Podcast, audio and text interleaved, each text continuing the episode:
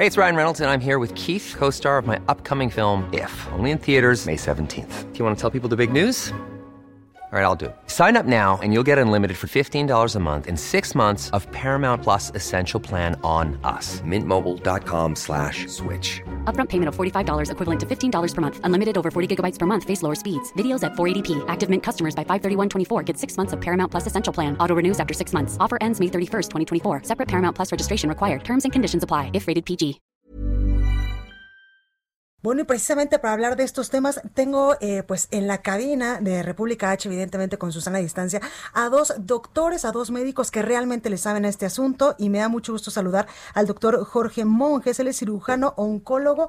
Eh, doctor Jorge, gracias por estar esta noche con nosotros. Hola, buenas noches, muchas gracias por la invitación. Y también al doctor Marco Antonio Lavareda Santana, él es cirujano plástico y reconstructivo. Marco, gracias por estar con nosotros. Al contrario, es un placer y gracias, es un día muy importante y hay que recalcar... todo aquí lo que hay que hacer, ¿no? Para, para no llegar a un, caso como la, la paciente o la, la, que vimos ahora. Totalmente. Doctor Jorge, ¿en qué momento eh, pues eh, se le detecta, por ejemplo, a una mujer que tiene cáncer? ¿Cuál es el procedimiento para eh, pues llevar un tratamiento eficaz y que la persona pueda salvar la vida? Pues fíjate que tristemente en México el 60% de los casos que tenemos aquí son diagnosticados tardíamente. Tardíamente es cuando, como bien me escuchaba el testimonio, ella ya se tocó una bolita. Para nosotros ya que tú te palpes una bolita ya llegaste un poquito tarde con nosotros. Lo ideal, las campañas que hacemos ahorita de, de hacer conciencia de esta enfermedad, de hacerse la mastografía, autorrevisarse, pero realmente hacerse una mastografía o un ultrasonido a tiempo, donde detectemos una lesión que apenas es visible por medio de estos estudios. Ahí es cuando realmente hay un buen pronóstico Aún así digo, si es palpable como viene esa doctora que llegó como en safe. Sí. Este, la verdad es que bueno, la, intención es que sí, si te detectes a tiempo, eh, no no pierdas tiempo, no te no te dejes eh, mal mal viajar por otros médicos y acudir, acudir al especialista adecuado para que te haga el estudio necesario, que en este caso es una biopsia y esta biopsia nos puede dar el diagnóstico y poder empezar el tratamiento lo más pronto posible. Claro. Por ello, eh, Marco, la importancia de eh, pues el autoexplorarnos, de ir cada seis meses, de ser posible cada año con el ginecólogo para eh, pues en cierto momento detectar oportunamente si tenemos alguna eh, pues alguna bolita o alguna lesión en algún seno. Así es, Blanca. Así como dice el doctor Monjes, yo creo que eh, e incluso en nuestra área de, de, la cirugía, en la área de reconstrucción después del cáncer, el hecho que una vez superada la, la, la enfermedad, eh, cuando el diagnóstico es precoz, también ayuda en el tema de la reconstrucción de la paciente. ¿no? Es muy diferente la reconstrucción cuando es un, cáncer ya en etapa severa, porque son resecciones mucho más grandes, son cirugías mucho más invasivas. Y entonces, incluso en el tema de la reconstrucción, la secuela es, es, es menor. ¿no? Entonces, la importancia, sin sombra de duda, de, de hacer tempranamente es lo que va a dirigir el caso de los pacientes. ¿no? Totalmente. Doctor Monge, además, eh, evidentemente, tenemos una lesión física, pero también hay una lesión emocional, y ya uno lo decía hace unos momentitos, Begoña, que incluso hasta se divorció en ese momento por la carga emocional y me imagino también, pues, la carga que como familia uno vive cuando tiene una persona eh, que le han diagnosticado cualquier tipo de cáncer, en este momento, pues, el cáncer de mama.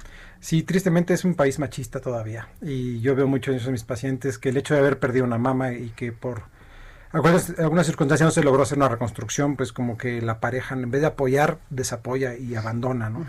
Entonces, digo, eso es un tema que está difícil eh, combatir en nuestro país, esperemos lograrlo, pero también la detección oportuna ayuda mucho y una reconstrucción ayuda a que la, paciente, que la mujer se sienta que no ha perdido algo. A fin de cuentas, esto es una mutación, una mutilación que se le hace a las pacientes. Entonces, si se les puede ofrecer una reconstrucción, creo que emocionalmente la paciente eh, puede emprender esta lucha que va a empezar porque es un tratamiento en conjunto donde va cirugía, quimioterapia, radioterapia, y afortunadamente yo cuento con el apoyo también de psiconcólogos para estas ah, pacientes, porque sí tienen, sí es un proceso muy grande, un camino grande que van, que van a llevar y lo ideal es que puedan tener la compañía de su, de su pareja, pero cuando no, pues bueno, pues está difícil. Pero si se puede hacer para que lo lleven de la mejor manera, si se le puede ofrecer una reconstrucción, se las ofrecemos.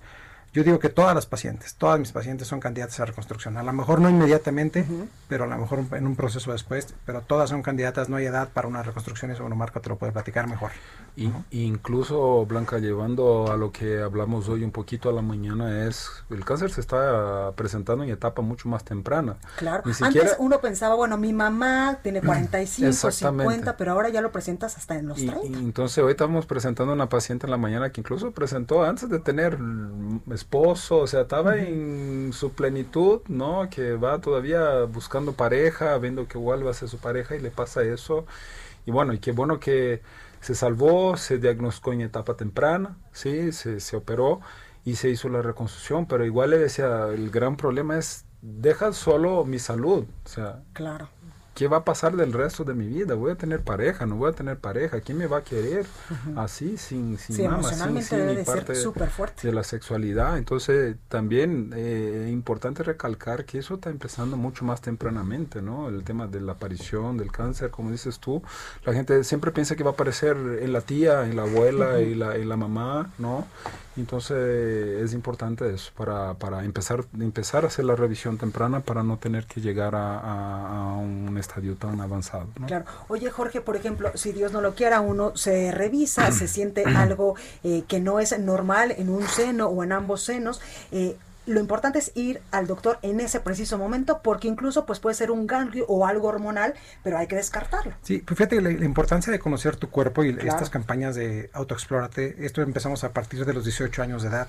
La autoexploración debe ser una vez al mes, se recomienda después de la menstruación, día 7, día 8. Las pacientes que no menstruan, bueno, una vez al mes, el primer día. La importancia de hacer esto es para que tú conozcas tu cuerpo. Entonces tú sabes que el mes anterior esa bolita a lo mejor no estaba y acaba de aparecer. Y sí, efectivamente hay que ir con el especialista. En este caso el ginecólogo.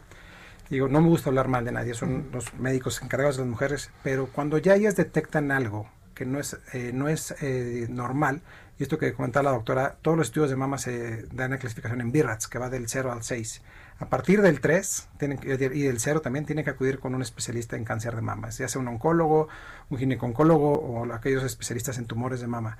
Porque para que no, no perdamos tiempo. Yo tengo pacientes muy jóvenes que no pensaron en cáncer, una de 32 años, que estaba embarazada, mastitis, mastitis por la lactancia, la lactancia. Entonces perdió un tiempo importantísimo para nosotros. Y ya cuando llegó con nosotros, pues tristemente llegó con metástasis a otros sitios. Entonces se vuelve un tratamiento que ya no es curable, que ya es paliativo, les va muy bien de todos modos pero bueno, eh, cambia el pronóstico, ¿no? De, tener una, Hoy día las pacientes que detectamos en estadios 1 y 2, la sobrevida a 10 años es del casi 95%. Entonces es muy alto y pues va disminuyendo conforme va bajando tu estadio.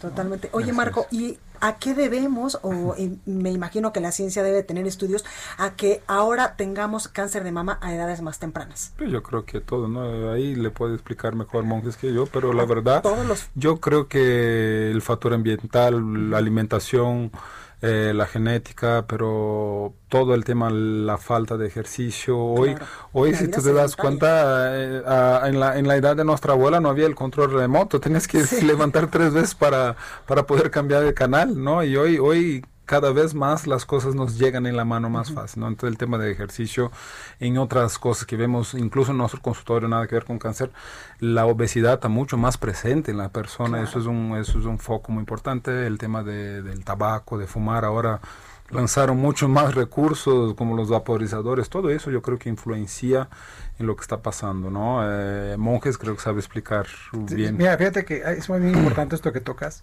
En México, nuestra edad promedio son casi 20 años más jóvenes las pacientes que en Europa y Estados Unidos, en países en vías de desarrollo. Wow. Hay muchas eh, teorías, no estoy logrando demostrar nada, pero la más importante tiene que ver con la alimentación. El sobrepeso, como bien lo comenta Marco, eh, recordemos que el 70% de los cánceres van a depender de las propias hormonas de las mujeres. Entonces, la obesidad, la grasa se convierte a fin de cuentas en estrógenos y eso puede aumentar. Digo, no se está, no lo hemos logrado demostrar así. Pero es un factor. Pero es un factor de riesgo que puede influir y sí es bien importante que pues, nuestro país sí tenemos pacientes muy jóvenes con cáncer de mama para que pues, abrir los ojos y ojalá y logremos estas estadísticas de diagnósticos temprano al igual que estos países que están ya bien desarrollados. Y creo que hablabas también del tema de la vida reproductiva, ¿no? de la paciente. Es que cada vez más la, la, gente tiene tendencia a no tener hijos y el tema de no tener también influye. También, influye sí, son, son, factores de riesgo, son diversos factores de riesgo. El más importante, y esto digo a mis pacientes, bueno, ¿cómo te lo quito? Es el ser mujer, ¿no? El ser mujer ya es un factor de, riesgo,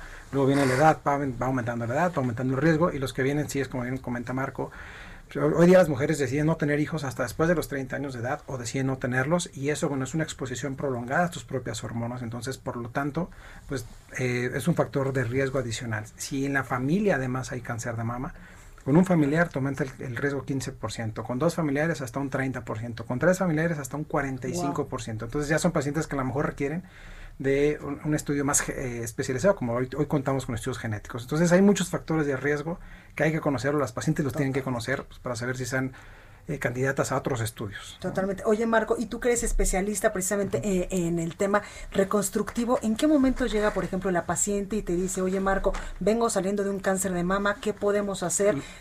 La reconstrucción solo se puede hacer cuando el oncólogo ya da una carta de alta, donde la paciente está dada de alta de su tratamiento del cáncer sí pasa muchas veces que los pacientes tienen la ansiedad de, tener la reconstrucción antes, ¿no? Eh, como decíamos, eh, el tema del diagnóstico temprano también quizás se pueden ahí aunar algunos procedimientos al mismo tiempo, como, como hemos hecho incluso en, conjunto con las dos especialidades donde si es un tumor in situ, que es algo rápido, que se diagnosticó muy tempranamente, quitar y si es necesario hacer un cambio. Cosas buenas que han pasado en eso es que la reconstrucción mamaria tuvo un avance muy grande en la ciencia. ¿no? Antes igual, mucha gente también no se quería reconstruir porque al final la reconstrucción también era una carnificina. Tenías que llevar piel de abajo del abdomen para la mama o de la espalda, eh, llevar músculos y eso. Y hoy con la llegada de los expansores, implantes mamarios, con el todo el tema también ya creo que eso te puede explicar mejor el doctor Monge, el tema de las de las radioterapias y las quimioterapias mucho más direccionadas, yo creo que ya son mucho menos agresivas que antes, ¿no? Hoy logras creo que dar un tratamiento de radio y quimio mucho menos agresivo y mucho menos invasivo que antes, ¿no? Entonces eso ha mejorado mucho en el tema de la reconstrucción. Oye, Marco, también quiero preguntarte, ¿las personas que tienen implantes mamarios eh, son más propensas o, o, no tiene nada que ver esto? Mira, no tiene nada que ver, aunque hace poco, hace como un año salió algunos, algunos artículos o salió algunas informaciones que cierto tipo de empresa, algunos tipos de implantes ah, estaban dando, estaban dando eh, algún tipo de linfoma ahí. Pero es diferente el cáncer de mama. Que es diferente del cáncer de mama, ¿no? Eh, eh, pero no, no. no está asociado. no está asociado, no tiene nada.